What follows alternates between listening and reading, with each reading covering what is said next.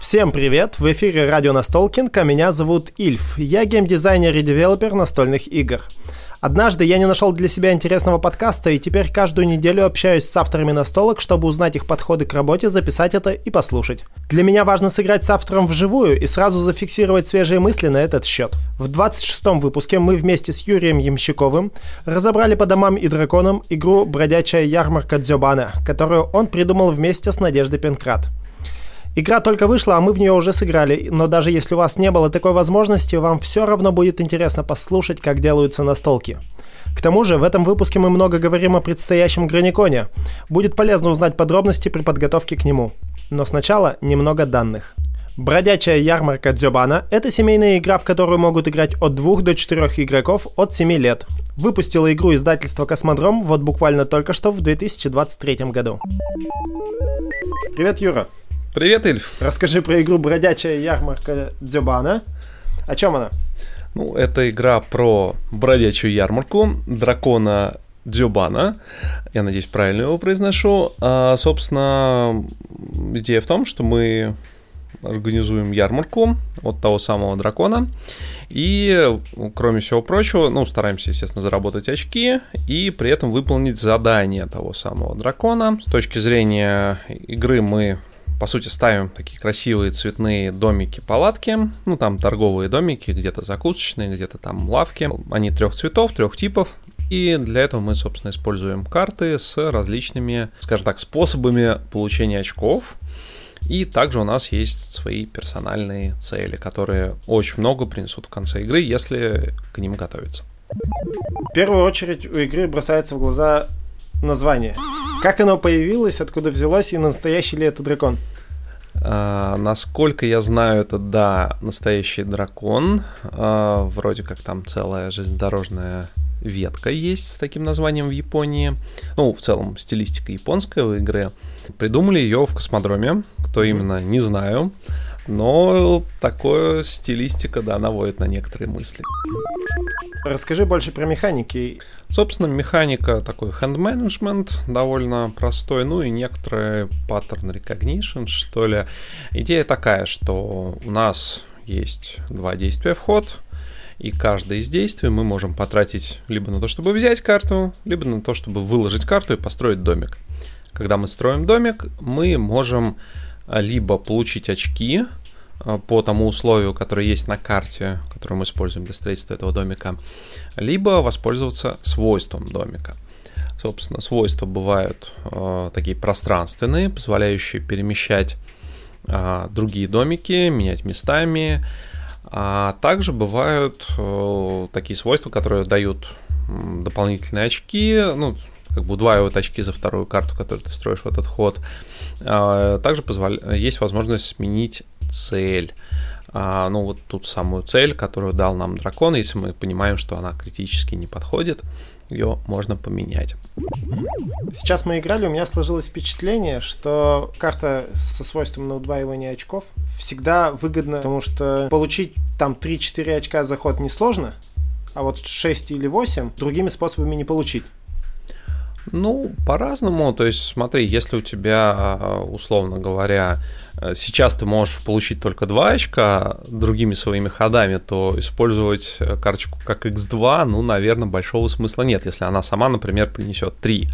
То есть, э, эта карточка не то чтобы она хороша всегда как свойство, а, ну, часто, да, ты, когда ты можешь заработать там 3, 4 или даже 5 очков, или 6, как я тем ходом, а, то да, это логично удваивать. Но вообще, если ты можешь удвоить только 3 очка, то я бы еще подумал ее использовать, может быть, придержал бы для ситуации, когда ты можешь заработать больше очков. Вопрос, когда использовать.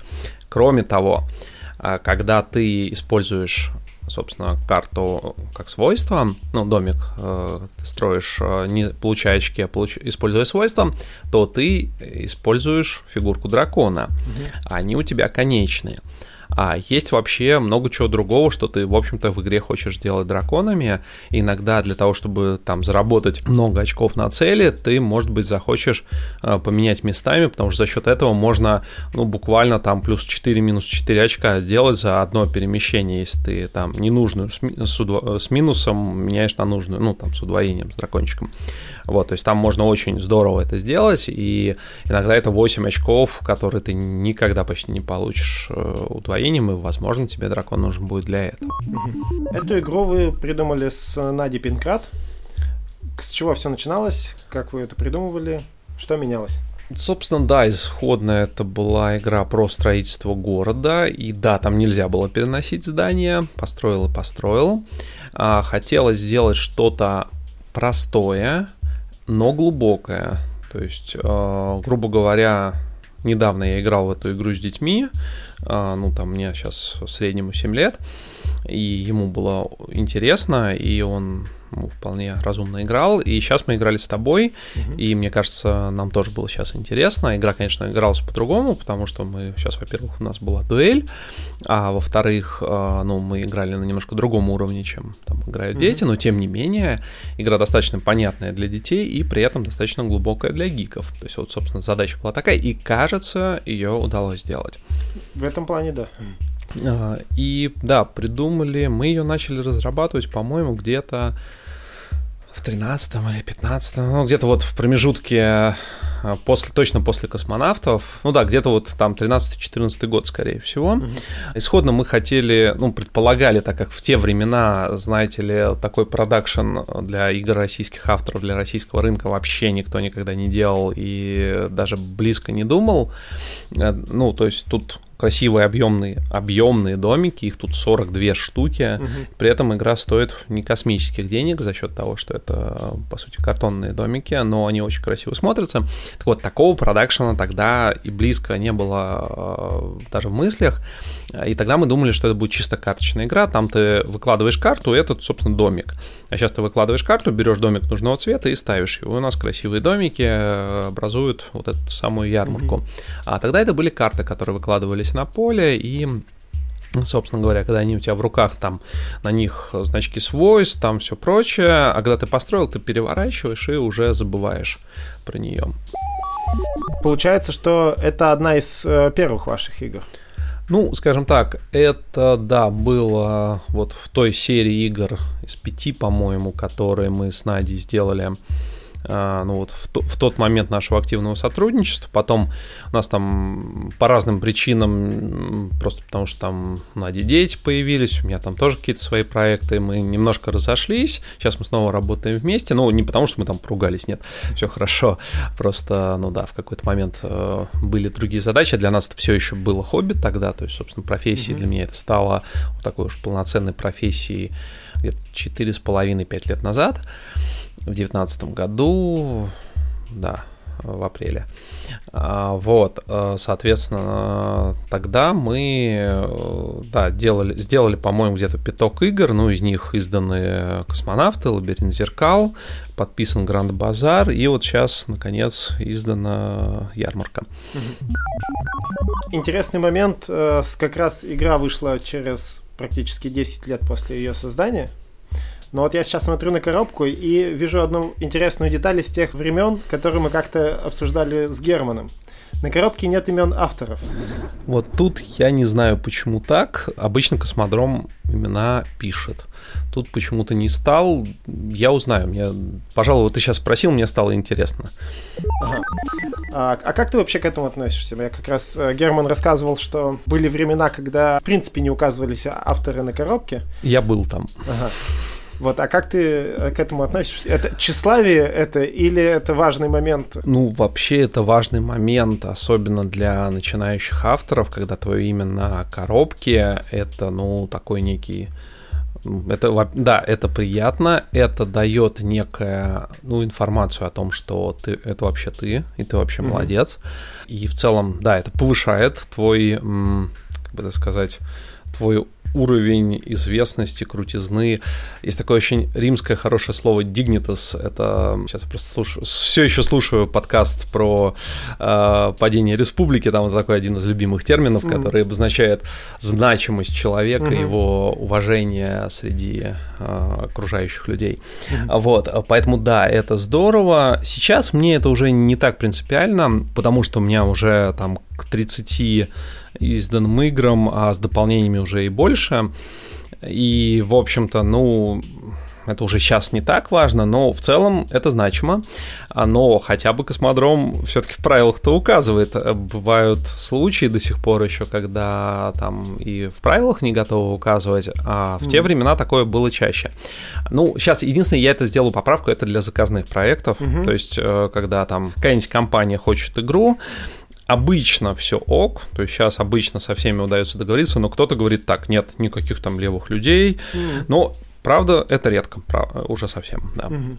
Я со своей стороны тоже как сапожник без сапог. То есть несколько игр подписано в издательствах, а вышла одна бродилка как бы и одна в соавторстве с семью человеками. И вроде как внутри индустрии а, кто нужно, тот знает. А кому расскажешь, что геймдизайнер спросит, да. а какие у тебя игры? Да, да, да. И показать нечего вообще. Это забавный момент. Как э, эту игру нашли, как подписали? У тебя там большая история про это? Расскажи. Ну да, там была долгая история. Собственно, исходно игру взял э, Денис Басыров, который, ну, выступал продюсером для другой моей игры Xlibrium. Ну, то есть там он вообще Э, занимался такой челночной дипломатией, как в анекдоте про сибирского мужика и швейцарский банк. Он нашел меня, он нашел правообладателя, издательства Bubble, э, собственно, владельца прав на комиксы Xlibrium, и он нашел издательство Космодром и такой, типа, давайте сделаем игру на тему комикса и сдадим вот в этом издательстве. Вот. А, ну, тогда я сделал, собственно, игра была издана, потом еще ее переиздали в сеттинге Асгарда, интриги Асгарда, mm-hmm. собственно, она называется ее последнее издание. И через какое-то время на Граниконе он увидел нашу вот эту с Надей разработку и такой сказал, «А давай я тоже здесь попродюсирую. Ну, так как опыт был положительный, я такой сказал, ну, давай, окей. Мы тогда там начали что-то делать, там у него были мысли подработки, он думал там над стилистикой, над сеттингом. Вот, это все продолжалось довольно долго. Потом в проект присоединился Лёша Людофан, который, собственно, они вместе какое-то время делали, потом Денис покинул это все, Леша остался один в качестве такого редактора-продюсера, он там подбирал художников, находил какие-то стили, мы там выбрали тему, и, собственно, она в планах должна была называться Такимура, а, ну, по сути, это такая японская деревушка, если я правильно помню перевод. На коробке остались иероглифы, которые как раз читаются как Такимура, если вы их прочитаете на японском, на китайском они как-то по-другому читаются. Это все продолжалось довольно долго, и в итоге в какой-то момент мы договорились, что все-таки мы так как уже прошло много времени, показываем игру на Граниконе, если она кого-то заинтересует, то, соответственно, с этим издателем мы работаем, и она в 2021 году кажется, нашла космодром, ну, точнее, космодром нашел ее, и мы подписали, и вот через полтора года, что, в общем, неплохой срок для больших загруженных издателей, она увидела свет, ну, достаточно красивом, приятном, милом оформлении, и прям меня сейчас очень радует. А вот ты сейчас сказал про то, что полтора года это неплохой срок для больших издателей, но я бы сказал, что нас избаловали маленькие издатели. Это То есть да. ведь выпуск быстрее, чем за полтора года, на самом-то деле это же большая редкость. Просто в последнее время обращаем внимание на то, что, о, игру издали за год, игру кто-то издал быстрее, это вообще uh-huh. рекорд.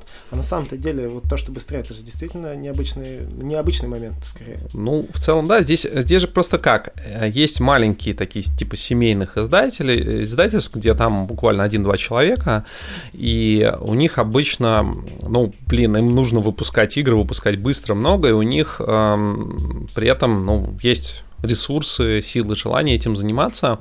В больших структурах э, там я просто в этой кухне немножко варюсь, э, там планы, утверждения, э, там иногда влезают проекты какие-то, которые вот срочно надо быстро-быстро, или там какие-нибудь заказные вещи, и там все сдвигается, и поэтому, да, там все, все долго. Это не потому, что издатели вредные, или потому, что там редакторы плохо работают, а просто потому, что, ну да, так, так построен процесс в больших компаниях в принципе, и в частности в больших издательствах.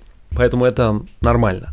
А то, что издатели, которые еще не набрали себе план на следующий год-два, они обычно, да, готовы делать быстро, они берут игру под конкретную задачу. И э, в целом, да, там можно и за полгода выпустить, э, иногда даже быстрее.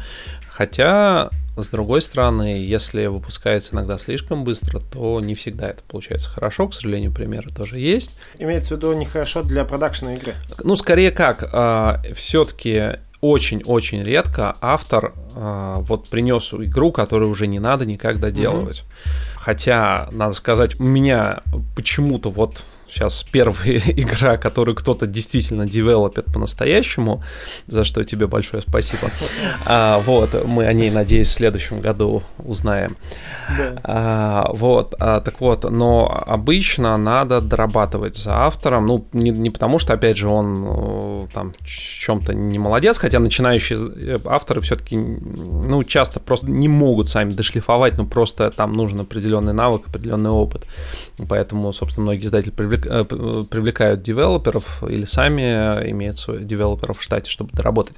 Так вот, э, собственно, девелопмент тоже занимает время, а работа с графикой тоже занимает время, а еще там выбор сеттинга, еще это надо по-хорошему работать с точки зрения продвижения, ну, заранее понимая, какие угу. тренды, что сейчас в моде, а, какая тема зайдет, какая не зайдет. И, собственно, это тоже работа, это не само собой с неба сваливается. И вот здесь э, очень мало авторов компетентные. Кроме того, надо понимать, что издатель, э, ну, обычный издатель, у него есть план. Он, mm-hmm. ну, как любая крупная компания, им нужно обеспечивать бесперебойность процесса, а не так, что вот мы сейчас все сделали, а теперь срочно ищем-ищем. Ну, нет, come on, нужно, чтобы все было распланировано, так, сейчас мы делаем это, потом мы делаем то, потом мы делаем все.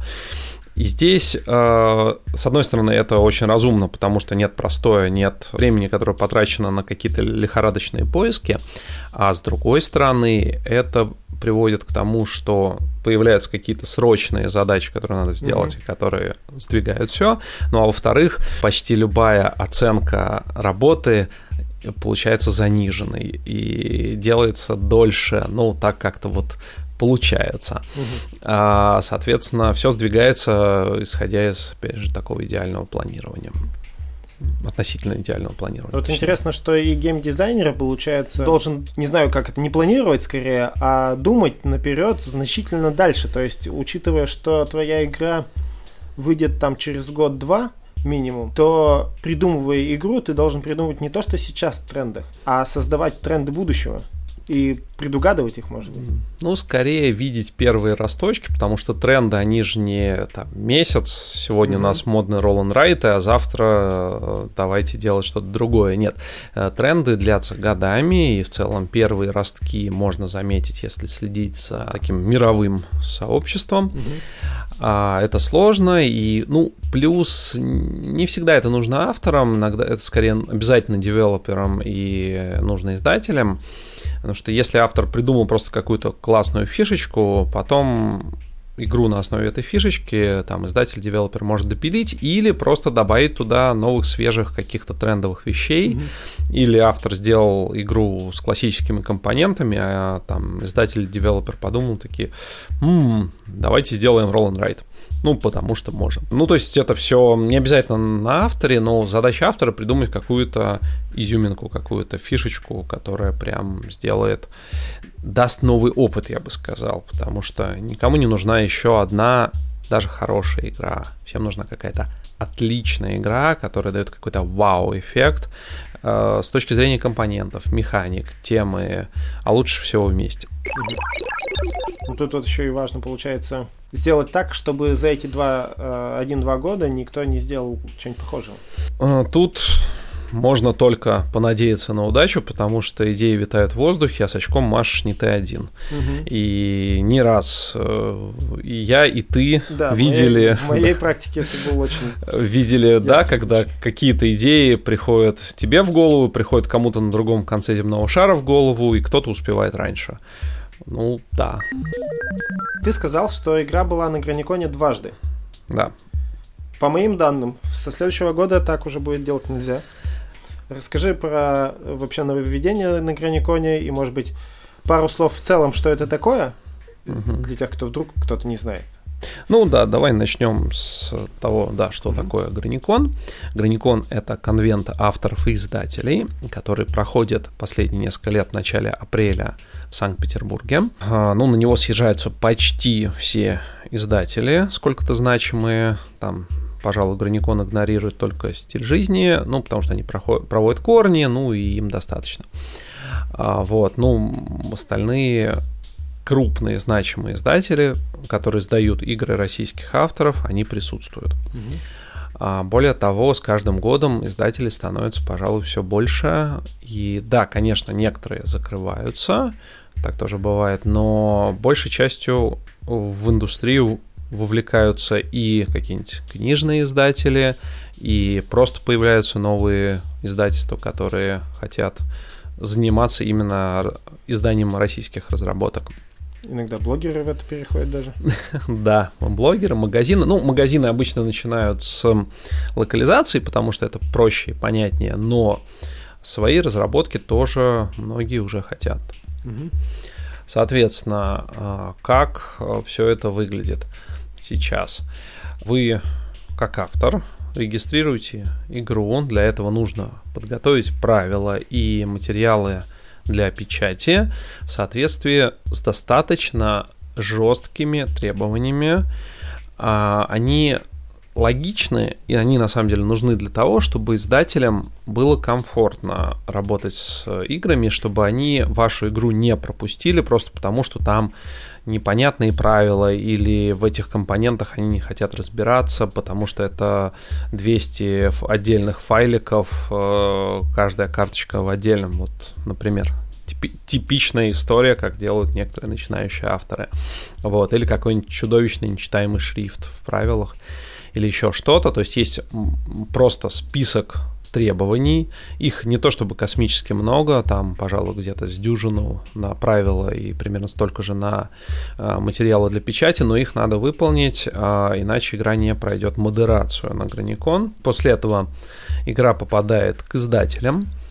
Uh, ну, такая некая база данных на сайте grani.games, где издатели ищут интересные им игры, интересные по жанру, ну, скорее по секции, то есть там детские, семейные, Э, компанейские и хардкор. В этом году еще появляется новая категория filler, которая немножко оттянет от себя из вот категории вот этих игр для широкой аудитории, которые, ну, там, условно, семейные gateway и, можно mm-hmm. так сказать. Вот, мы оттуда выделяем filler ы, чтобы немножко разбить, потому что, ну, когда у тебя половина или даже больше половины игр в одной категории, то там все становится не так хорошо. Mm-hmm. Так вот, собственно, вы зарегистрировались, прислали материалы, модератор посмотрел, сказал вот это, это исправить, вы это исправляете, заливаете, модератор подтверждает, и вы попадаете ну, в число участников конвента, и, э, соответственно, вы точно сможете там показать игру, потому что в ближайшем году, ну вот в Граниконе 24 года, в апреле уже число мест будет ограничено, к сожалению. Mm-hmm. Потому что, во-первых, ограничены возможности площадки, просто чисто физически, там больше 32 столов, ну там некуда ставить, если это делать в одном помещении, а все-таки это надо делать в одном помещении. Mm-hmm. А с другой стороны, возможности издателей тоже не безграничны, и условно, если, если мы им будем присылать там тысячу игр, то я думаю, даже самые крупные издательства скажут, можно, не надо, угу. потому что очень много времени и ресурсов уходит на отбор. А предварительный отбор нужен, потому что иначе э, ну, просто можно упустить что-то хорошее. Поэтому все-таки предложение ограничено. То есть есть ограниченное число слотов, в которые можно попасть, поэтому в этом году кроме того, чтобы успеть до, там, в прошлом году было до конца февраля, в этом году нужно по возможности подготовить к открытию регистрации, которая будет 15 января. И дальше мы говорим, что регистрация продлится до тех пор, пока будут места. А закончатся они, скорее всего, довольно быстро, потому что о том, что э, в этом году у нас число мест ограничено, говорилось давно, уже с сентября. Э, и те, кто в теме, соответственно, готовили свои игры, и я думаю, что как только у нас будет открыта регистрация, многие сразу же подадут, и значимое число мест будет занято. Угу. Сколько именно останется там, условно, уже на 16 января, я не знаю. Сколько Наверное, всего? сколько это останется. А сколько всего мест? А, пока штатно 100. А, то есть 100 участников, не 100 игр, 100 участников, угу. и от каждого участника можно будет до трех игр. Угу. Вот, э, соответственно, надо торопиться, э, заранее подготовить правила, подготовить материалы для печати. После этого можно будет немножко дошлифовывать игру. Ну, в смысле, что вы можете поменять баланс карточек, можете там чуть-чуть поменять дизайн, э, там поменять циферки, поменять формулировки, но не надо приносить на Граникон другую игру, то есть не надо менять кор-механику, не стоит менять сеттинг, угу. хотя издатель все равно его может поменять, но все-таки лучше придерживаться того, что издатель видел на предварительном отборе. Поэтому кардинально менять игру не надо, но можно ее дошлифовать. Но основа, правила и материалы для печати нужны. Для чего нужны материалы для печати? А, это частый вопрос, и нет не, волшебных эльфов, которые готовят все прототипы всех участников конвента, не существует. Авторы все делают сами, а материалы нужны для того, чтобы издатели, во-первых, смогли просто тупо посмотреть, что там есть, потому что не всегда из правил бывает понятно без э, просмотра комплектации. Ну, mm-hmm. то есть э, там какие-то свойства на картах, может быть, даже какой-то один пример приведен, но вообще, чтобы понять, э, как игра играется, хорошо посмотреть все свойства. А это можно сделать только если у нас есть материалы для печати. Кроме того, ну, это формирует некоторый облик игры и некое понимание того, как работает. Тем более, что есть какие-то хитрые компоненты, которые вот надо просто показать. Плюс, некоторые издатели реально берут и печатают прототипы, их у себя тестируют не всем, да, только, только, те. только самое, то, что их больше всего заинтересует, да, есть, иногда да, играется заранее. Да, сам, самый топчик, да, играется заранее, и издатели составляют список того, что они хотят посмотреть, а когда открывается сетка тестирования, это следующий шаг, то, соответственно, авторы вносят себя в конкретное время, в конкретные дни, и, собственно, скорее всего, в этом году будет также по 2 часа в день на каждого автора, при этом в эти 2 часа можно показывать одну игру или разные, э, вот, но их нужно выбрать конкретное время э, и конкретный стол. Вот, соответственно, авторы в той очередности, в которой они регистрировались на конвент, заполняют сетку тестирования, а издатели, получив эту сетку, обычно отмечают, так, надо посмотреть эту игру, эту игру, эту игру, угу. и распределяют, кто из представителей издательства куда идет. Потому что некоторые издатели аж там человек 7 направляют угу. такую большую команду, чтобы параллельно изучить все, что интересно, и не пропустить ничего ценного. А, вот, соответственно, сетка тестирования, скорее всего, будет формироваться где-то в конце февраля, начале марта. А, и уже в, кон- в начале апреля надо будет приехать на Граникон в Санкт-Петербург и привести те игры, которые были зарегистрированы. Тут есть некое обязательство, что если вы игру зарегистрировали, вы ее привозите. Если вы этого почему-то не делаете, то вам возможен бан на следующий год, потому что вы подводите издателей, которые хотели игру посмотреть. Других авторов, которые не попали в сетку из вас. Да, если вы не можете приехать, нет проблем отправить вместо себя демонстратором, либо mm-hmm. договориться просто в Питере с кем-то, либо с другими авторами, которые привозят свои игры. При этом это считается время не на демонстратора, а на автора, поэтому mm-hmm Если вы демонстрируете игры других участников, то ваше время от этого не уменьшается ни в коем случае. Вот, вы можете помочь своим коллегам, которым тяжело приехать, или просто там по каким-то причинам они не могут это сделать. Соответственно, игры надо показать, чтобы все издатели, которые рассчитывают на эту игру, могли ее увидеть. По той же причине действует страшный запрет запрет контрактов, до последнего дня конвента. Он нужен для того, во-первых, чтобы издатели смогли, не суетясь, изучить все, что им интересно, а с другой стороны, чтобы авторы тоже не подписывались на первое попавшееся предложение, которое может быть не оптимальным. Угу. Потому что издатели разные. Да, условия по финансам, ну, плюс-минус похожие, там есть нюансы, можно иногда чуть-чуть поторговаться, но не в два раза, угу. там скорее в каких-то небольших уступках. А, вот, можно поторговаться о там сроках первого тиража, можно потребовать, чтобы он был побыстрее. Иногда издатели на это соглашаются.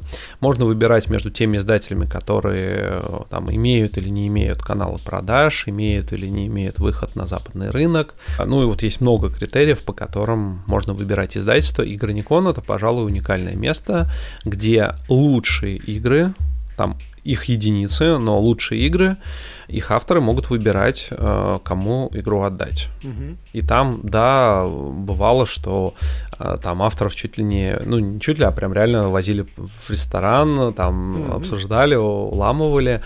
А, было у меня с, там с карманным детективом большая часть, там не меньше семи, по-моему, даже больше предложений от издателя я получил. И такой выбирал с точки зрения скорости издания, потому что мне казалось, что это важно, потому что это был зарождающийся тренд. И, mm-hmm. божечки, насколько я был прав. А, потому что, вот, как я говорил, на Эссене таких игр было мало, и издатель э, мог выбирать э, контрагентов по всему миру, тех, кто брал лицензию, а через там 3-4 месяца в Нюрнберге таких игр было уже десятки, и уже все, спрос был удовлетворен, уже не было такого успеха. Вот, поэтому можно выбирать, и это хорошо. Поэтому запрет контрактов полезен всем, и издателям, и авторам. Он действует до воскресенья. Воскресенье последний день конвента, можно подписываться. Все, кто хотел посмотреть что-то, они уже посмотрели. Вот, и можно уже устанавливать окончательные договоренности. То есть до этого дня ни в коем случае нельзя говорить издателю, все, я уже нашел уже договорился с вашими коллегами, поэтому вам ничего показывать не буду. Или покажу, но все равно вам не отдам. Вот за это следует бан. У нас, конечно, всего два человека пока забанено на конвенте. Я надеюсь, что больше и не будет, угу. что люди будут ответственны и будут действовать разумно в своих же, кстати, интересах. Есть вопрос по поводу ограничения мест. А сколько человек было в прошлом году? В прошлом году было около 100 авторов и авторских коллективов, чуть больше. Но э, вот в этом году мы все-таки ограничили сотней. Угу. Просто а. да, почему-то было такое ощущение, что их было значительно больше, как бы, и, в общем-то, проблем не ну, возникало. Ну, как, проблемы возникали, потому что на а, столы уже стояли на сцене, uh, уже места было мало. Угу. Поэтому, к сожалению, проблемы уже были. Uh, возможно, не все из них были заметны, я на это надеюсь, но все-таки уже uh, лимит был явно выбран. И в субботу все было очень-очень плотно. Мы думаем над всякими гибридными штуками, но помимо лимита места есть лимит возможности издательств угу. на просмотр игр. Тут у меня интересный вопрос. Изначальная идея Граникона — это мероприятие для авторов с возможностью разных авторов потестить игры друг друга, пообщаться и познакомиться. Да, это все, это все осталось. Э, и, собственно, ну, как, наверное, уже эта история достаточно много бродит. Вначале просто в гильдии решили, давайте встретимся. Ну, там, собственно, Тима Никулин решил это организовать. Типа, мы в разных городах, давайте встретимся, потусуемся. И мы на всякий случай сообщили издателям, типа, ребята, ну мы тут вообще собрались, если хотите, приезжайте. Издатели такие дружно, хотим, едем. Угу. И да, с тех пор это уже конвент не только авторов, но и издателей. Не превратилось ли это сейчас мероприятием как раз для издателей в первую очередь, а не для авторов? Ну, как бы авторы тоже заинтересованы в том, чтобы найти издателя. То есть, да, а, многие ставят цель встретиться с издателем, но это цель автора, и поэтому это мероприятие тоже автора. А, получить фидбэк да, это тоже цель остается. Для некоторых участников она не в приоритете, но на самом деле она важна и она очень ценна. И там действительно можно получить очень ценную обратную связь. Ну и третье важное — это атмосфера, это возможность пообщаться с единомышленниками, при том вот таком концентрированном количестве, когда прям люди горят тем же, что и ты, и можно познакомиться с людьми из других городов, завязать знакомства, обменяться опытом, то есть поучаствовать в лекциях, круглых столах. И Но я тут скорее о том, что не учитываются ли интересы издательств э, больше в неудобство авторов. Если мы ограничиваем количество человек на конвенте, исходя из того, что издатели не могут все просмотреть, это как раз идет в разрез правилу, что в первую очередь э, мероприятие для авторов, чтобы они потестили игры друг друга и пообщались с людьми из разных городов. Скажем так, у авторов появилась другая цель, не та, которую мы думали заранее. Mm-hmm. Они хотят найти издателя. Это очень понятная цель. Здесь есть э, проблема, что если мы условно там будет тысяча игр, то просто эта цель будет плохо выполняться mm-hmm. для многих авторов, и у новичков вообще не будет шансов, потому что издатели в первую очередь, естественно, обращают внимание на известные фамилии, а все-таки хочется, чтобы Граникон открывал и новых авторов. А если будет такое размытие, то этого не будет. Поэтому mm-hmm. не в интересах авторов же а, чтобы, чтобы их было слишком много на конвенте, потому что потеряется, как кажется, фокус у издателей. Но также мы знаем, что опытные авторы, они не так сильно заинтересованы в Граниконе, потому что напрямую общаются с многими издателями. Это, не знаю, наверное, в личной беседе говорил Женя Петров, и Герман об этом в прошлый раз тоже рассказывал, что Граникон используется скорее как место для общения, чем э, показ игр, потому что показать игры можно и так. Ну, в целом, да, опытные издатели, э, опытные авторы, точнее, могут показать э, издателям игры и так. Может быть, тогда ограничить места на Граниконе для опытных авторов? Знаешь, тоже нет, потому что ну смотри, э, с одной стороны, да, с другой стороны, возможность показать сразу там дюжине э, с лишним издателям сразу и так, чтобы они там могли сделать несколько предложений из них выбирать, ну, слушайте, это круто все-таки. А, поэтому для опытных авторов это тоже неплохо. Да, чем круче ты становишься, тем меньше для тебя это важно, но тем не менее все равно значимость есть, и общение тоже есть. И если мы просто опытных авторов уберем, то мне кажется, что конвент как-то упадет в уровне сразу. Mm-hmm. Ну, то есть это ощущение, что это будет уже совсем не то. И опять же, э, смотри, вот если, предположим, мы говорим, так, все, опытные авторы пошли вон, только новички, то тогда э, издатели... Какое количество слотов до одного? Тогда авторы не приезжают, тогда издателям менее интересно, они тоже могут не приехать, и опять же, те же начинающие авторы потеряют, исходя из этого. Хорошо. Будет ли в связи с этим э, ужесточение модерации? То есть, насколько я помню позицию граней, то, что модерируются только требования к прототипам, не модерируется при этом э, качество игры, не оценивается. Да. Э, Сейчас будет ужесточение модерации какое-либо? Нет, не будет, потому что по-прежнему издатели очень разные запросы, очень разные вкусы, и даже мы, э, там, опытные авторы, не всегда в них, э, ну, их идеально понимаем, и поэтому нет. Ну, плюс это тупо очень-очень-очень большая сложная работа, трудоемкая работа. И посадить за такую оценку кого-то со стороны не очень получится с одной стороны, а с другой стороны тратить время опытных авторов на это тоже жалко, у них есть, знаете ли, свои проекты. Угу. Поэтому нет, такого не будет, э, будут формальные критерии и будет ограничение по тому, кто успел. Почему ограничение по тому, кто успел, кажется разумным? Потому что, ну, если ты заранее серьезно подготовился, ты покажешь лучшее свое, ты не будешь вести все свои идеи, наработки, э, ты покажешь прямо лучшее, и те, кто лучше подготовить, больше заинтересованы, в среднем представляют игры лучше, чем те, кто в какой-то последний момент решили, а, давайте все-таки поучаствуем, может быть. Ну, как бы я не очень хочу, но в целом могу, и давайте все-таки это сделаю, раз уж такая возможность есть. Ну, то есть это все-таки дает какой-то отбор. С другой стороны, подготовить простую бродилку или переделку Манчкина заранее гораздо проще, чем э, что-то сложное, а, большое и крутое. А Я вот просто помню, что свою игру, которая да. в каком там, э, в 22 году получила первое место в хардкоре, я ее подавал не просто в последний день, а в последние минуты принятия на Ну смотри, э, бродилка или клон Манчкина не пройдут просто по формальным критериям, потому что это клон. Клоны на Граникон не допускаются. А при этом скорее, скажем так, у тех, кто делает хорошо, обычно мотивация выше, и они стараются лучше. Mm-hmm. И в том числе стараются узнать, когда это будет, стараются заранее подготовить, потому что для них это важно. Те, кто делают что-нибудь как-нибудь, обычно менее организованные и менее заинтересованные. Поэтому как будто бы здесь есть некоторый отсев. Ну и самый важный вопрос, который, я думаю, волнует всех, кто был на прошлом Граниконе. Кто будет ставить музыку на автопате?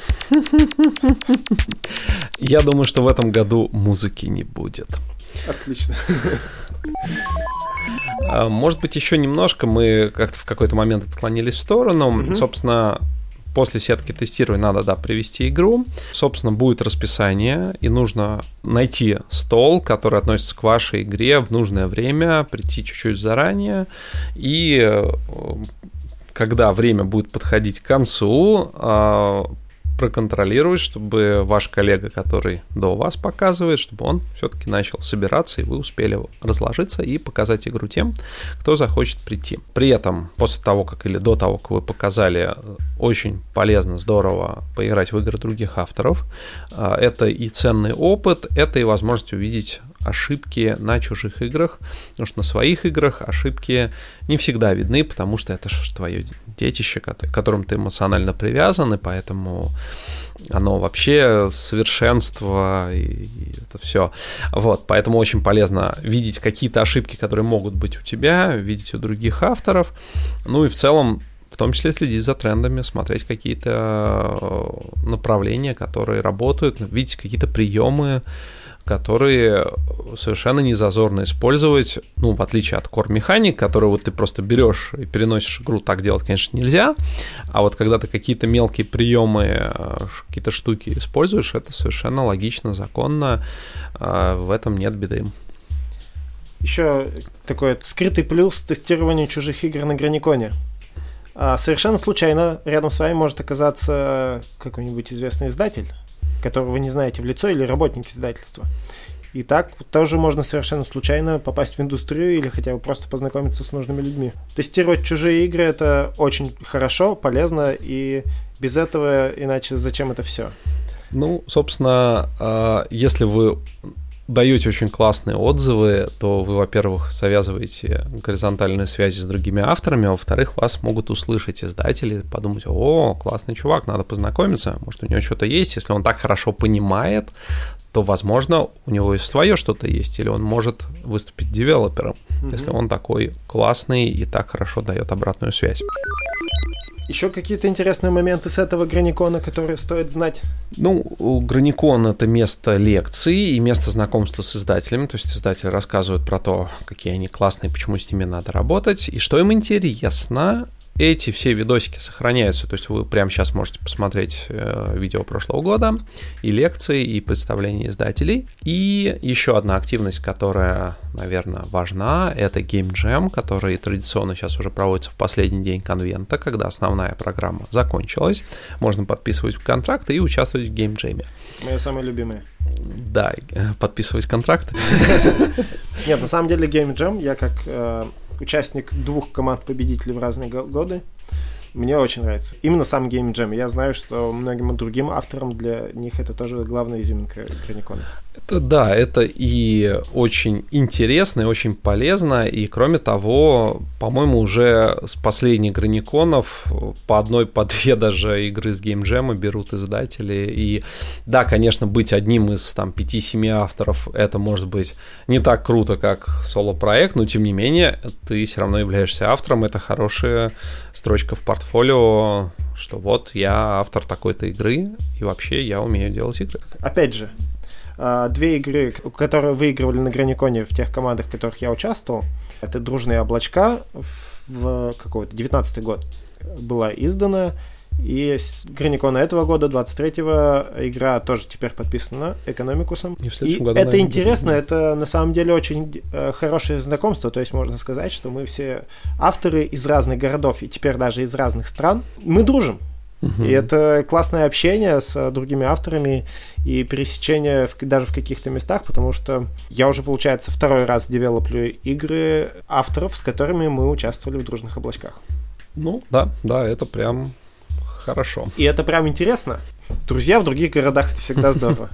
Да, есть такое. Ты сам э, много игр принесешь на Граникон в следующем году? Я сейчас, да, у меня есть пара пэт-проектов. Один уже, кажется, вырисовывается, второй может быть.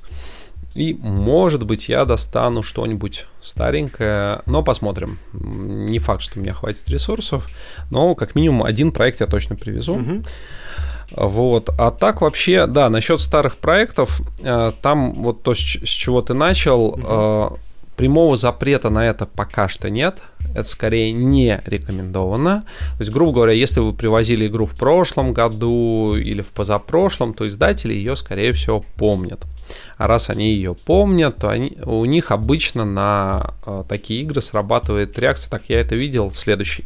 Угу. Поэтому лучше подавать ту игру, которую издатели еще не видели. А если вдруг так случилось, что какая-то игра какого-то издателя заинтересовала, но не настолько, чтобы сдать, вы можете ее доработать и именно этому издателю отправить на почту со словами «Вот вы видели на Граниконе, вам понравилось, я доработал, посмотрите, пожалуйста». Угу. Тогда ваши шансы только больше, потому что это уже такой целевой запрос, а не «это я уже где-то видел». Угу. Ну и посоветую по традиции что-нибудь поиграть нашим слушателям. Интересно, что может быть им полезно. Давай, может быть, я расскажу о том, а, почему, например, Мафия является устаревшей игрой. Она классная, для своего времени это было прям открытие, это очень крутая игра для конца 80-х, начала 90-х. Но э, у нее есть проблемы. Во-первых, выбывание игроков. То есть, в принципе, если тебя грохнули первой ночью, то, ну, ты, конечно, можешь следить за игровым процессом. В некоторых компаниях допускается участвовать в обсуждении, но ты как бы уже, по сути, выбыл из основного процесса, ты не можешь голосовать. И мне как раз э, в тех онлайн-версиях мафии, где убитые могли что-то говорить, меня это безумно бесило, потому что, блин, ты помер, все уже. А, вот. Э, и второе, для нормальной мафии, если играть по всем правилам, нужен ведущий и это, божечки, это скучно. Ну, в смысле, быть ведущим — это работа. То есть, если ты можешь, да, кого-то mm-hmm. нанять, поэтому, собственно, да, какие-то вечера мафии, за которые ты платишь, они, наверное, за счет этого выживают. Э, ну, да, так можно, но вообще игра с ведущим — это странно. В нашу эпоху современных хороших игр и третья проблема — это то, что эта игра она, ну, такая, там нет рациона... почти нет рационального выбора, там есть игра на типа психологии, на том, что, а вот он не так посмотрел, а вот он что-то там зашевелился, когда там, ну, это такая, не знаю, мне, мне такие вещи категорически не нравятся сейчас, когда я поиграл в хорошие игры. И на самом деле, после того, как вышел даже просто Resistance, для меня мафия умерла совсем, mm-hmm. потому что в нем нет ведущих, в нем нет выбывания игроков, в нем есть логические аргументы за или против того или иного игрока. В нем есть какие-то стратегии поведения, того, что даже будучи там плохишом, ты можешь делать вид, что ты классный, чтобы потом вонзить нож в спину. Угу. Вот, там есть какие-то хитрые свойства, которые, ну, чего в Авалоне, там в Резистенсе в базовом, я уже не помню, было ли, но как минимум в продолжении игра Авалон там это уже было, там были особые свойства, которые э, срабатывали э, каждый ну, там лидер получал свойства, как-то их распределял между игроками, и что-то надо было делать. А, это делало игру более разнообразной и защищало от монотонности. А, поэтому мафия, на мой взгляд, устарела. И почему она до сих пор популярна? Потому что это как с Монополией, игра вовремя вышла на рынок, ну, условный рынок. А, она появилась тогда, когда не было аналогов, и она стала очень известной.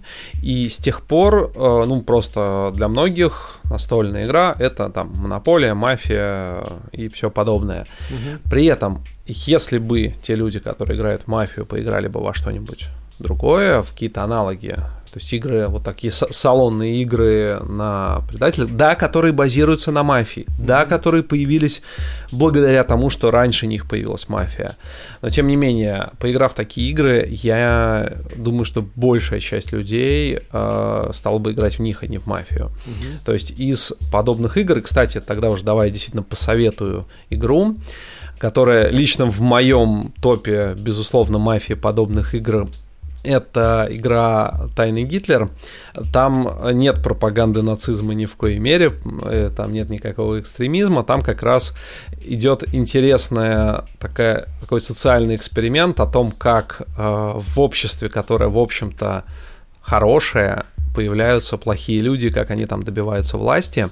Угу. Там есть логические аргументы, там есть полемики, споры, э, всякое вот. Там сохранилась та же психология, плюс добавилась логики и возможности каких-то аргументов действительно разумных. При этом там разумное время партии, в отличие от там какого-нибудь Кракена, или как он там сейчас вот игра mm-hmm. появилась, которая типа как мафия, типа как Тайный Гитлер Resistance, но на два часа. Mm-hmm. И это уже too much, на мой взгляд, для таких mm-hmm. игр. И, ну, есть еще там какие-нибудь там разные версии мафии, которые, по-моему, все равно остаются версиями мафии и не дают того, что дают разумные mm-hmm. игры современные. Вот. вот, собственно, Тайный Гитлер. И он, он, кстати, по-моему, отдельными умельцами выпускается в каком-то более нейтральном сеттинге. И даже, по-моему, сам в коробке Тайного Гитлера в западном издании была возможность переклеить, и там что-то, по-моему, на Трампа был наезд, типа Тайный Трамп, что-то такое, хотя тоже такая а, вопрос на совести издателя, насколько это корректно. Вот, был, по-моему, версия где-то мне попадалась в стилистике Гарри Поттера, Тайны mm. Волан-де-Морт. Вот, кстати, кстати да. я бы вот такую игру я бы реально купил, потому что прям как бы сеттинг э, нацистской Германии мне не очень близок, а вот Гарри Поттер, в общем, интересен да. гораздо так, больше такую игру и поиграть приятнее. Да. А так я согласен, вот. да, игра офигенная. С точки зрения механик, это, по-моему, пока что, на мой личный вкус, лучшее, что было с, с мафией подобными играми за там последние лет 30. Большое спасибо за рассказ и про игры, и про Граникон. Услышимся еще. Да, спасибо, что пригласил. Буду рад. Всем пока. В этом выпуске радио Настолкинг мы разговаривали с Юрием Ямщиковым об игре «Бродячая ярмарка Дзюбана», которую он придумал вместе с Надеждой Пинкрат. Если вам интересно слушать этот подкаст, можете поддержать нас ВКонтакте. Подписаться на радио Настолкинг можно на всех основных площадках для подкастов, а также вступайте в сообщество Настолкинг в ВК и Телеграме. На этом наша радиостанция заканчивает свою работу. Пока!